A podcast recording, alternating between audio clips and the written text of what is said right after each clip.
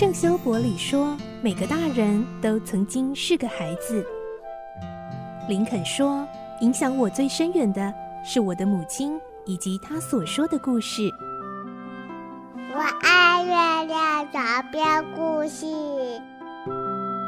晚安，月亮床边故事。小青姐姐邀请每一位大孩子、小孩子一起听故事，不管多忙，也要和你一起听故事。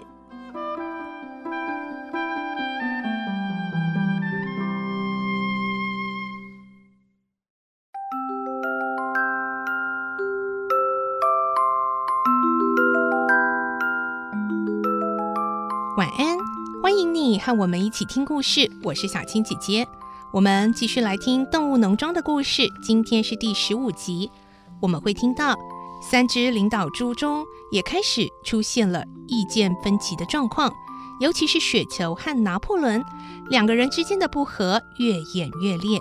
来听今天的故事。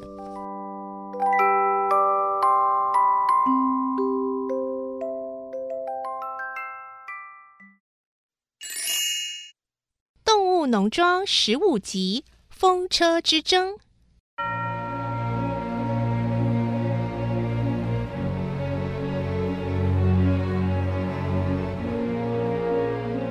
雪球的建议一个个被拿破仑腰斩，但是他并不气馁，仍然大力推行改良计划。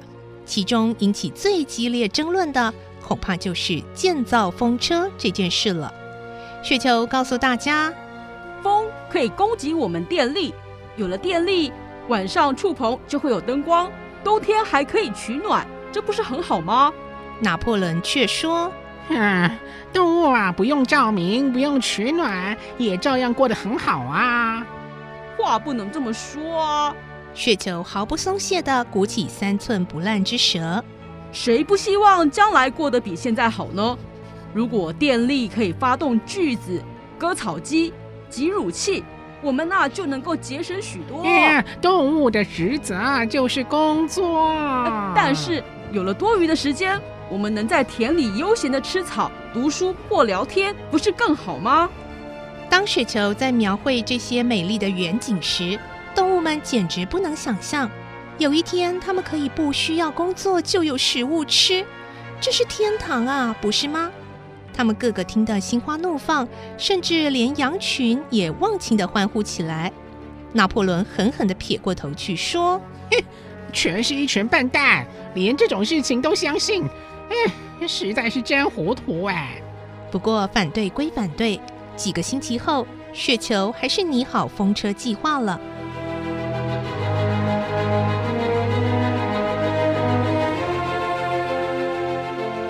这段时间，他翻遍仲斯先生留下来的三本书，《造屋详解》《泥水工须知》《电学入门》，还利用一间舍栏当书房，把风车草图画在地板上。雪球用他的猪蹄夹了一支笔，在地上画了又画，画到满意的地方，嘴里还会哼哼唧唧地唱起歌来。他每天工作好几个钟头。风车的设计图越来越复杂，那些千奇百怪的曲柄、齿轮，深深地吸引着动物们。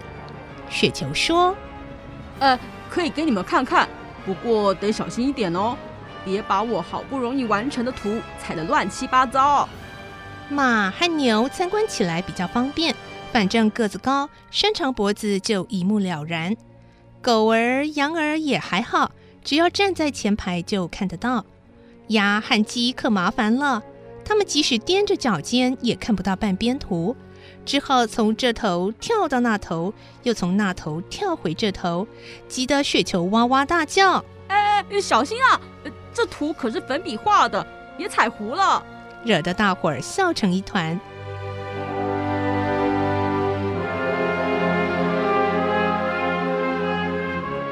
除了拿破仑之外，每天来雪球书房聚一聚，成了大家最愉快的例行公事。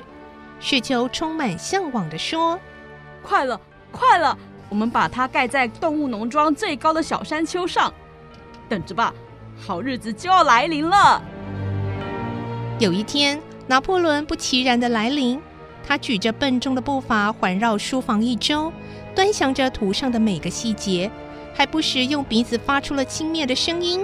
嗯，最后竟然斜着眼，抬起后腿，在图上撒了一泡尿，一言不发的走了。小鸭急得大叫：“嘎嘎怎么这样呢？”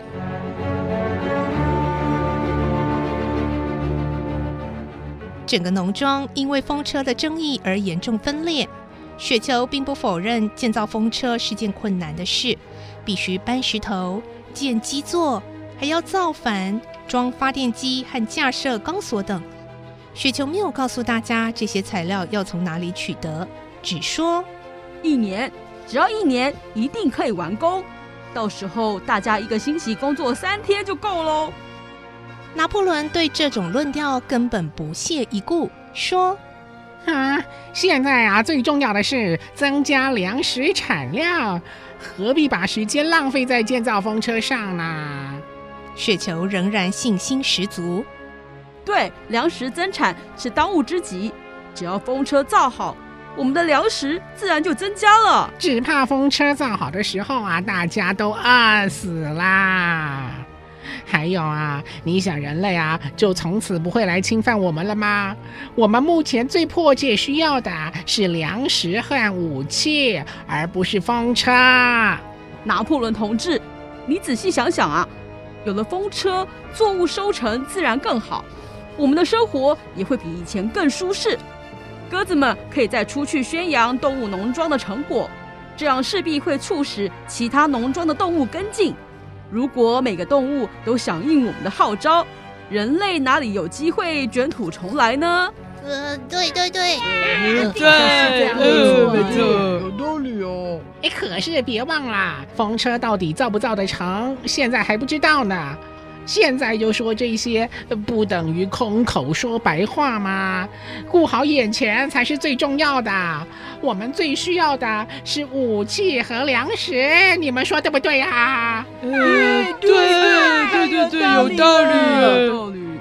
动物们这会儿又觉得拿破仑的顾虑才对。说真的，他们每次都觉得正在演讲的那个就是对的。因此，目前虽然只有两个意见。也就是雪球的每星期只要工作三天，另外就是拿破仑的充足的粮食和武器。但是对动物来说还是很难下决定，因为他们既想要休息，也需要安全呢。这个伤脑筋的问题一直困扰着他们。虽然他们私下也常互相讨论，但始终理不出头绪。